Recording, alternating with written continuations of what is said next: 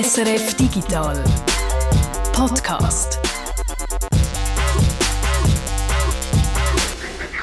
Es ist Freitag, der 21. Mai. Und in dieser Ausgabe vom SRF Digital Podcast geht es um die Themen, Themen, Themen.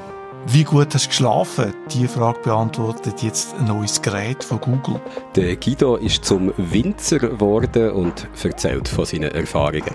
Virtuell natürlich im Game-Tipp von dieser Woche. Und ich bin nicht zum Cyberstalker geworden, sondern habe mir mal angeschaut, was man gegen Cyberstalking kann machen kann. Ich bin der Peter Buchmann. Und ich, der Jörg Tschirr. Bei uns ist jetzt der Reto Wittmer. Reto, wie hast du geschlafen? Äh, gut, gut. Irgendwie 8,5 Stunden und äh, die Effizienz ist 93 Prozent. Das hat mir wenigstens mein Schlaftracker gesagt. Eben, warum dass du das genau weißt, da kommen wir noch drauf. Es ist ja lustig, in der Familie fragt man sich am Morgen gegenseitig, wie hast du geschlafen, aber wenn man ins Büro geht, fragt man niemand, wie hast du geschlafen heute. Man sagt dann vielleicht, wie geht's? Ja. Dabei ist der Schlaf so ein riesiges Thema, sonst, oder? Also in den letzten Jahren hat, hat man das Gefühl, äh, die, die, es, es bekümmert sich eigentlich alle wahnsinnig um den Schlaf und alle, also wenn du nicht einmal in einem Schlaflabor bist, dann gehörst du irgendwie gar nicht mehr dazu. Ja, ist jetzt ein bisschen übertrieben formuliert, aber wir haben einmal den Eindruck. Für das gibt es einen Grund, die viele Gadgets, die wir mit uns umtragen, die versprechen einem, dass sie den Schlaf analysieren können. Also die Fitnessarmbänder oder Smartwatches vor allem, die sollen herausfinden, wie gut wir schlafen. Zum Teil, früher sind es sogar noch Smartphone-Apps die das versprochen haben. Wir können das Smartphone neben das Küsse legen und am Morgen ablesen, wie wir geschlafen haben. Du hast jetzt eine andere Methode ausprobiert. Google hat ein Gerät herausgebracht, das Nest Hub. Ähm, kostet etwa 100 Franken, sieht so aus wie ein kleines Tablet, einfach mit Ständer, dann kannst du es hinstellen. Und das ist eigentlich jetzt einmal so auf den ersten Blick nichts Spezielles. Es ist einfach ein neues Modell von einem Smart Speaker. Also es hat einen Lautsprecher natürlich auch drin und ein Mikrofon und dann kannst du da äh, Anweisungen geben, spiel mal den aktuellen SRF Digital Podcast zum Beispiel und dann funktioniert das. Aber was eben speziell ist und was den Schlaf betrifft, das Nest Hub hat einen Radarsensor eingebaut, wo misst, ähm, wie ich schlafe. Du hast vorher eine Zahl gesagt, irgendetwas über 90 Prozent. Also das funktioniert tatsächlich?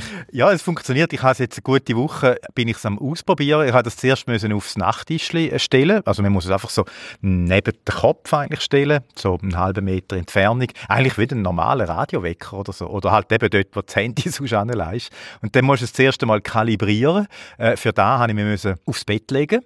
Und dann hat äh, die Stimme aus dem Gerät, also der Assistent, die Assistentin, ist eine Frauenstimme, äh, Anweisungen gegeben, ich soll einfach ruhig liegen. Und dann ist das keine Minute gegangen, da hat mich der Radar äh, vermessen, also er hat einmal geschaut, ob, ob die Position gut ist, ob er mich überhaupt äh, sieht mit seinem Radar.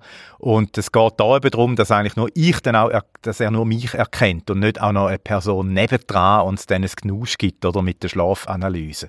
Und ab dann hat eigentlich das Gerät gemerkt, wenn ich ins Bett gegangen bin, wenn ich dann auch effektiv eingeschlafen bin, wenn ich aufgewacht bin und wenn ich dann aber effektiv auch aus dem Bett raus bin.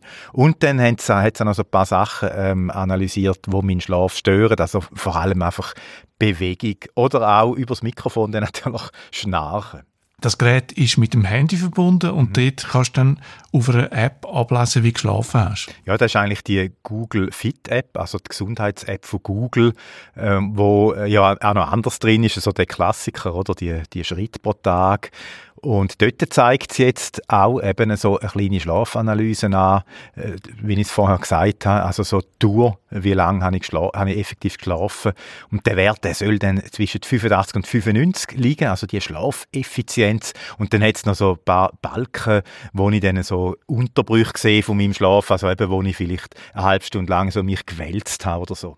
Also mit diesen Grafiken und äh, Statistiken siehst du, wie schlecht du geschlafen hast, aber besser schlafst du ja wegen dem noch nicht, oder? Nein, besser schlafst du nicht. Also unter Umständen kann sogar das Gegenteil natürlich passieren, wenn man jetzt bei dieser Schlafeffizienz immer unter 85 ist, sagen wir 83, oder? Und es heisst, mindestens 85 muss sein, dass man sich dann anfängt, Gedanken machen, ob man echt ein Schlafproblem hat, was ziemlich sicher ja dann eben immer noch nicht der Fall wird sein. Also, äh, ja, man muss das schon auch ein bisschen kritisch anschauen. Und was ja eigentlich macht, es macht das Gleiche wie die Armbänder oder eben die Smartwatches, nur bequemer und von dem her kannst du auch sagen, es bringt etwa gleich viel oder auch äh, gleich wenig. Man weiß halt einfach, wie lange habe ich geschlafen. Aber wirkliche Schlafprobleme erkennt das Gerät eben nicht. Also habe ich zum Beispiel so Atemaussetzer, also eine Schlafapnoe. Aber äh, ganz klar, es ist, ich finde es schon noch faszinierend, wie er einfach kontaktlos merkt, wenn ich im Bett bin und wenn nicht. Und wenn ich effektiv einschlafe und wenn nicht. Also er tut auch die Atmung tut er dort auch noch analysieren und dort merkt er durch das, glaube ich, auch, wenn ich dann äh, effektiv einschlafe. Für die Schlaferkennung hat das äh, Gerät ein Radar eingebaut. Das ist zwar keine Kamera, aber gleich irgendwie entsteht ja eine Art des Bild, wenn der Radar verschiedene Bewegungen erkennt. Und da fragt sich jetzt natürlich wohl der eine oder der andere, merkt das Gerät auch, wenn man Sex hat im Bett? Also bei mir hat das jetzt nicht gemerkt.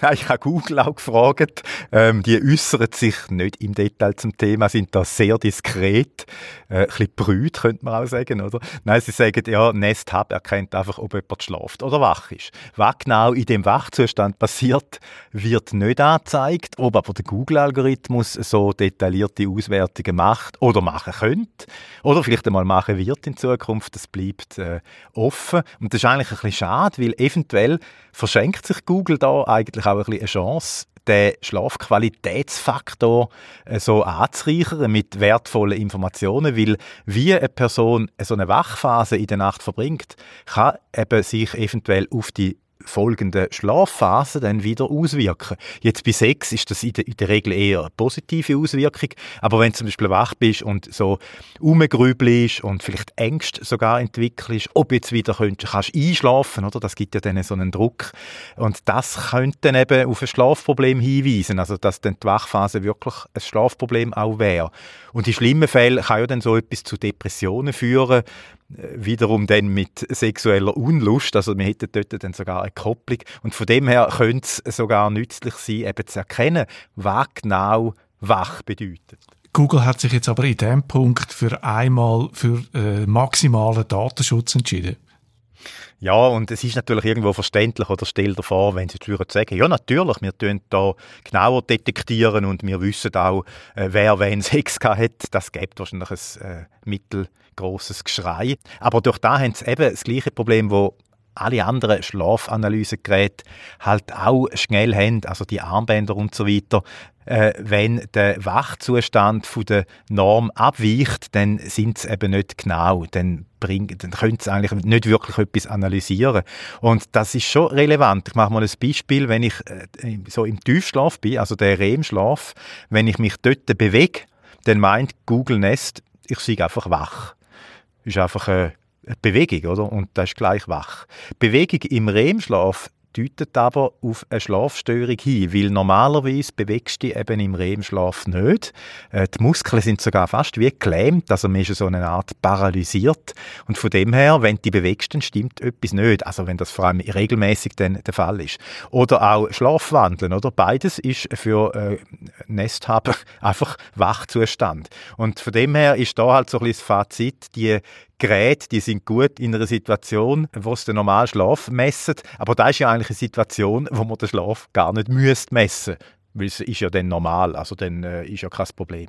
Google sammelt Daten in meinem Schlafzimmer. Wie weiß ich, was mit diesen Daten passiert? Ja, das ist immer so ein bisschen das Gleiche, oder? Man muss ihnen halt vertrauen, dass es das macht, was sie auch in den AGBs schreiben. Aber ich denke, schon, dass Google natürlich da noch gewisse Pläne hat, was es vielleicht jetzt noch nicht machen. Also jetzt machen sie wirklich vielleicht nicht mehr Analysen, aber die Daten werden sie wahrscheinlich auch nicht einfach fortrühren, die können sie auch mal anonymisiert aufbewahren, weil klar, Google ist eine Datenfirma, die haben schon immer Geschäftsmodell gehabt, aus Daten irgendetwas zu machen und haben ja auch viele einfach schon mal Sachen ausprobiert, vielleicht dann wieder verworfen, weil es nichts gebracht hat und ich denke, das ist so ein bisschen das Gleiche. Gesundheitsdaten sind natürlich eine große Zukunft und Google hat da der Vorteil, dass natürlich können Hunderttausende oder Millionen von so Geräten weltweit quasi äh, Schlafdaten sammeln. Und mit denen können sie natürlich ihre Algorithmen trainieren, verbessern. Und ich könnte mir vorstellen, dass dann in ein paar Jahren vielleicht wirklich so ein Nest Hub oder einfach eine Weiterentwicklung von dem Gerät dann wirklich in der Lage ist, wirklich äh, präzise und sehr zuverlässig wirklich Schlafstörungen auch zu erkennen, weil es halt hindurch so viele Daten hat, oder? Wie eine Schlafapnoe sich eben in den Daten äußert, wie das dort aussieht. Und dann könntest du so Sachen vielleicht eben plötzlich machen. Und das könnte vielleicht äh, doch so das klassische Schlaflabor zu einem Teil dann überflüssig machen, was auch nicht nur negativ muss sein, weil das ist relativ teuer. Vielleicht wäre es dann günstiger, oder, mit, mit Google. Und äh, das zeigt aber schon, dass es vielleicht dann eben auch nicht mehr gratis ist. Also wenn man dann wirklich eine ernsthafte Schlaflaboranalyse will haben, die dann kostet dann das vielleicht eben etwas und dann hat Google da wieder ein neues äh, Geschäft quasi auf die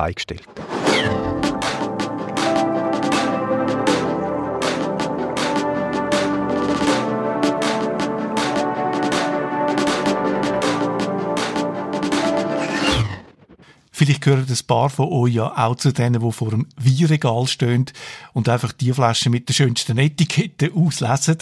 Wenn ihr aber ein bisschen mehr über Wein wollt wissen dann könnt ihr das jetzt lernen, und zwar in einem Game. 100 Days Winemaking Simulator heißt das Game. Und äh, Guido, du hast das äh, Game äh, gespielt, zuerst einmal. Ich habe noch nie von einem Game über Wein gehört. Das ist doch ein außergewöhnliches Thema für ein Game, oder? Ja, finde ich auch. Ja. Ich habe jetzt auch noch nie ein Game über Wein gespielt, aber das ist genau das, was wir da machen. Wir bauen unseren eigenen Wein an, den Kälteren verkaufen und so. Und äh, aus, für mich ist es jetzt überraschend gewesen, aber aus der Sicht der Macher ist es eigentlich total neuliegend, weil der Game Designer, der heißt Yves Hohler, der ist aus Italien, im Piemont, hat Schweizer Wurzeln, wie man vielleicht dem Namen angehört, und er ist eben auf einem Weingut aufgewachsen. Und wie es zu dem gekommen ist, erzählt uns der Yves Hohler jetzt gerade selber. Meine Eltern haben wollen, dass äh, ich und meine drei Brüder auf dem Land aufwachsen.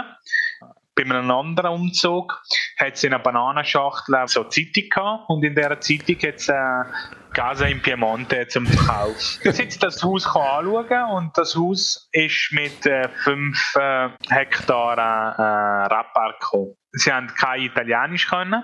Sie haben absolut keine Ahnung gehabt, wie Wein zu produzieren. Das erklärt die Line am Anfang vom äh, Spiel, there is a thin line between stupidity and courage. Also es ist eben nur eine, eine, dünne Grenze zwischen Mut und Dummheit, äh, sagt er da über die Entscheidung von seinen Eltern. Aber man muss sagen, es hat sich für sie dann auch ausgezahlt. Mit der Zeit sind sie dann dort angekommen, wo sie einen guten Barbera haben äh, können produzieren. Und der Voller hat jetzt eigentlich die Geschichte von den Eltern genommen und äh, im Game in 100 Days ihnen abbildet. Also es ist sehr ein autobiografisches Game einerseits und andererseits ist er halt auf dem Rebberg aufgewachsen, hat sich dann auch später zum Winzer ausbilden lassen. Gleichzeitig hat er aber auch immer Game Designer werden, er hat sich auch dort entsprechend äh, ausbildet, Informatik studiert und so. Und jetzt in dem Game oder in 100 Days führt er jetzt eigentlich seine beiden Leidenschaften zusammen. Du hast das Game gespielt. Am letzten Montagabend hat man dir live können zuschauen auf unserem YouTube-Kanal SRF Digital. Wie funktioniert das Game? Es ist eigentlich so ein klassisches äh, Aufbaustrategiespiel. Das Jahr ist in 20 Züge aufgeteilt, also 5 pro Jahreszeit. Und in jedem Zug musst du dann entscheiden, was du als nächstes machst. Im Frühling musst du Trauben oder im Winter Trauben zurückschneiden, dann im Herbst Trauben ernten, vergären, abfüllen, auch auf Social Media, äh, auf Social Media Werbung machen für dein Wein. Also es ist wirklich so das ganze Spektrum von der Weinproduktion und musst dich auch entscheiden, was du da genau machen willst. Oder willst dich eher so ein bisschen Massenware für den Grossverteiler produzieren oder will die teure Spezialität für die Liebhaber äh, keltern. Und für was hast du dich entschieden? Für ein Wein oder vielleicht sogar für einen Essig? ich habe ich hab versucht, Wein zu machen, aber es ist nicht immer gut rausgekommen. Ich habe in meinem ersten Versuch eigentlich zwei Weinberge äh, gehabt, einen mit rotem und einen mit weißem. Ein, äh, auf einem ist Barbera gewachsen und auf dem anderen Chardonnay. Ich also gedacht, dann kann ich alle Geschmäcker abdecken. Und das ist dann schnell zu kompliziert, zu komplex geworden geworden, weil der Weisswein produzierst ein bisschen anders als der Rotwein, dann kommt das alles aus dem Rhythmus und dann bin ich nicht mehr rausgekommen. Ich fand, ich fange nochmal von vorne an, habe mich auf den Rotwein, auf den Barbera konzentriert und eben, als ich es am Montag live gestreamt habe, ist es überhaupt nicht gut gelaufen. Dort habe ich sogar einen Wein, ich habe eigentlich immer so auf Luxus, habe lange Zeit gelassen und in die Fässer da und alles und so und habe dann aber trotzdem einen Wein gemacht, der noch so ein bisschen nach faulen Eier gestunken hat und so. Das war ein bisschen schlimm gewesen. Und nach dem, äh, wo ich Stopp gedrückt habe beim Livestream und nachdem die Sendung fertig war, habe ich es dann tatsächlich mal noch geschafft, einen zu machen, der 96 von 100 Punkten bekommen hat. Also sehr, ein sehr guter Barbera. Also ich kann es, aber einfach nicht konsistent. Und hat dir dann das Game am Schluss noch gefallen nach dem Erfolg? äh, es hat mir auch vorher schon gefallen, muss ich sagen. Es ist äh, ein sehr entspanntes Game, auch ein bisschen repetitiv, weil du halt jede Saison das Gleiche machst äh, auf deinem, auf deinem Rapberg. Auch weil du mit nur einer Hand kannst bedienen. Die Maus langt eigentlich, linke und rechte Maustaste lange zum es bedienen. Und dann hast du noch eine Hand frei, um ein Glas äh, schöne Wein äh, zu haben und dazu dran, äh, dich zu verköstigen während dem Spielen. Das hat mir sehr gut gefallen. Aber trotz dieser einfachen, entspannten Oberfläche ist dann ein erstaunlich schwieriges und tiefes Game, weil jedes Mal eigentlich, wenn du so eine grosse neue Idee hast und denkst so, jetzt läuft's gut, jetzt baue ich aus, dann ist das immer ein wahnsinnig riskanter Schritt, weil wenn dann das Wetter nicht mitspielt die nächste Saison und noch irgendeine Maschine kaputt geht, dann bist du plötzlich einfach bankrott und es kann dann sehr schnell gehen. Und das hat mir gut gefallen, weil ich glaube, es ist auch für echte Winzer so, oder? Und so die Mischung aus, es ist zwar entspannt, aber auch anspruchsvoll, die hat mir sehr gut gefallen. Und das Beste, ich habe jetzt das Gefühl, ich weiß viel, viel, viel mehr darüber, wie Wein eigentlich gemacht und äh, produziert und verkauft wird. Und das ist das große Ziel äh, vom Entwickler, vom, vom Holler, dass man eben nachher mehr weiß über, über Wein und das Ziel hat er also voll erfüllt mit, mit seinem Game. Dann haben wir also jetzt einen Winzer und einen Brauer bei uns in der Redaktion. genau. 100 Days Winemaking Simulator ist für PC im Moment. Im Sommer soll es dann auch noch für Switch und Smartphones rauskommen. Also noch bevor der nächste Video abgelesen wird. Und äh, ihr könnt dem Guido zuschauen, wie er den Stinking Barbera abholt in unserem Let's Play auf dem YouTube-Kanal SRF Digital. Immer live am Montag am Abend um 8 Uhr und nachher zum Nachschauen, was ist für den nächsten Montag geplant. Die Martina ist dran und sie hat gesagt, nächsten Montag lernen wir gar nichts. Also am Pfingstmontag ist das pure Gegenteil von 100 Days Winemaking Simulator. Wir spielen nämlich äh, Just Die Already, äh, ein Game, das von den gleichen Entwicklern kommt, wo Goat Simulator gemacht haben. Da erinnert man sich vielleicht noch dran, das ist so ein dummes Game gewesen, wo man einfach einen Geist gespielt hat, wo in einer Stadt randaliert hat.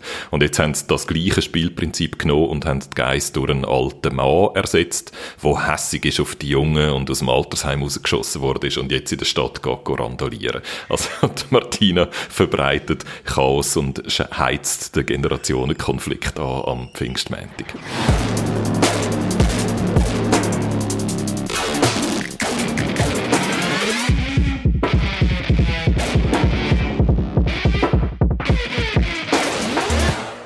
Niemand von uns, also weder wir, die hier gerade reden, noch wahrscheinlich irgendjemand von euch, der gerade zulässt, niemand von uns möchte ernsthaft auf das Internet verzichten. Wie würden wir auch sonst äh, schnell etwas googlen mit äh, Freunden, die am anderen Ende der Welt wohnen, äh, täglich in Kontakt bleiben oder mal ein bisschen googeln, zum alte Bekannte wiederfinden? Jetzt gibt es natürlich auch Leute, die mit gutem Grund von jemandem nicht möchten gefunden werden und von dieser Person auch nicht täglich Nachrichten bekommen. Nur ist das manchmal der anderen Seite ziemlich gleich. Cyberstalking ist da das Stichwort, also wenn man im Internet verfolgt, belästigt oder sogar bedroht wird. Du hast äh, diese Woche dich mit dem Thema beschäftigt für den Ratgeber auf SRF 1.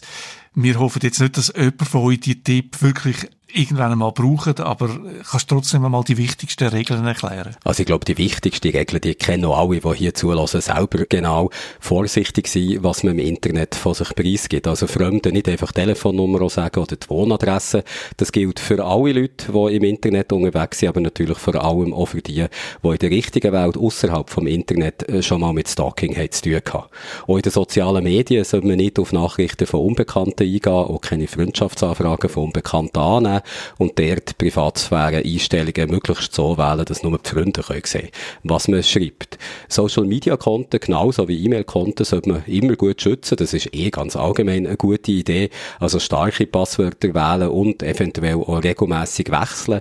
Vor allem, wenn man eben in der richtigen Welt vielleicht auch schon ist gestalkt worden oder auch, wenn man gerade eine unschöne Trennung hinter sich hat. Ja klar, weil bei einer unschönen Trennung, äh, da vertraut man sich nicht mehr unbedingt und es könnte sein, dass der Ex-Partner oder Partnerin das Passwort noch kennt und darum Zugriff hat zu verschiedenen Konten. Das ist der Grund, wieso man wirklich so den Passwörter wechseln. Würde näher auch immer, wenn möglich, die sogenannte Zwei-Faktor-Authentifizierung einschalten. Auch das ein Tipp, der jetzt nicht nur in Bezug auf Cyberstalking wichtig ist.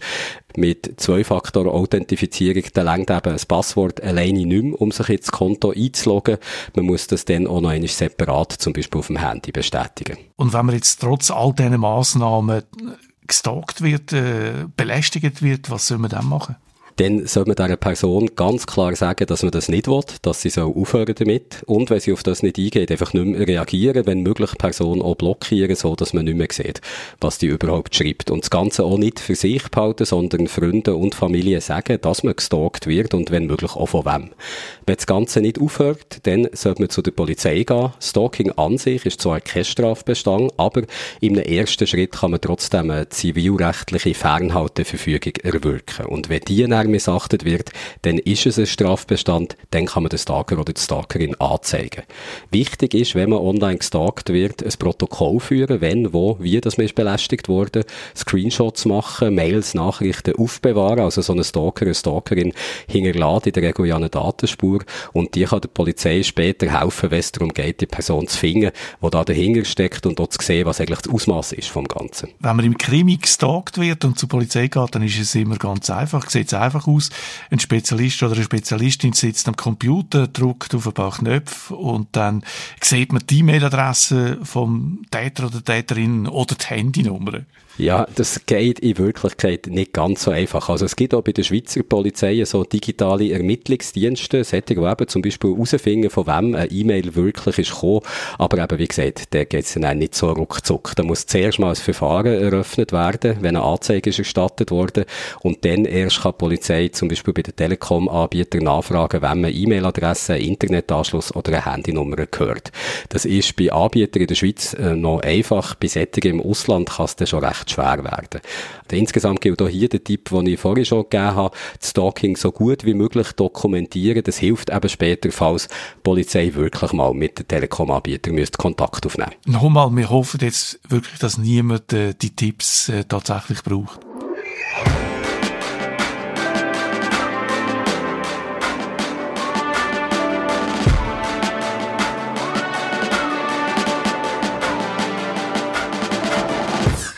Feedback Der Juri hat sich bei uns gemeldet wegen unserem Beitrag von letzter Woche zu WhatsApp und den neuen Nutzungsbedingungen. Neue Nutzungsbedingungen, die viele Leute lieber nicht haben wollen annehmen und sich wegen darum nach Alternativen zu WhatsApp haben umgeschaut. Und der Juri fragt, wie es eigentlich mit ihrer Alternative aussieht, wo wir jetzt letzte Woche nicht davon geredet haben, nämlich dem SMS-Nachfolger RCS. Die Abkürzung steht für Rich Communication Services. Wir haben auch schon über RCS berichtet, allerdings ist es ein Zeitchen her, darum bin ich selber ehrlich gesagt nicht mehr auf dem neuesten Stand, wie es steht um den SMS-Nachfolger. Durchgesetzt hat er sich noch nicht, sonst wüsste man mehr von dem. Peter, hast du irgendwie eine Ahnung, wie es um RCS so steht? Google hat eine Beta-Version rausgegeben von dem Messenger, wo auf den Android oder auf vielen Android-Handy defaultmäßig drauf ist. Und der Messenger, der soll äh, RCS beherrschen. Also mit dem kann man über RCS kommunizieren. Es gibt aber äh, Bedenken von Sicherheitsspezialisten äh, in verschiedener Hinsicht. Einerseits ist äh, nicht garantiert, dass die äh, Nachrichten immer verschlüsselt sind. Zum Beispiel in einem Gruppenchat sagt das offenbar nicht möglich. Äh, es wird auch gesagt, dass es nicht defaultmäßig verschlüsselt ist. Und es gibt noch eine Angriffsmöglichkeit über das Netzwerk. Das Ganze ist ziemlich kompliziert. Das ist noch in der Beta-Version. Ich glaube, wir müssen da nochmal sorgfältig recherchieren, aber ich finde es ein gutes äh, Thema, wo der Juri uns da drauf gebracht hat. Der Juri hat ein paar Fragen auch noch zu RCS, die ihn würde interessieren. Also wie sicher dass die Verschlüsselungstechnologie ist und wie wir das so einschätzen, ob sich RCS vielleicht als Alternative zu allen anderen Kurznachrichtendiensten könnte durchsetzen und eben alle anderen Dienste überflüssig machen. Ich finde auch, es ist eine interessante Frage. Da schauen wir sicher mal wieder rein und berichten zu einem späteren Zeitpunkt über RCS. Mit dem Ausblick sind wir am Schluss von dem Podcast. Ich wünsche allen ein schönes, verlängertes Wochenende und schlafen gut. Ein verlängertes Wochenende, das heisst, im Moment einfach noch mehr Zeit hat, in den Zocken zu schauen, wie es draussen regnet. Viel Spass dabei. Tschüss. Ade miteinander.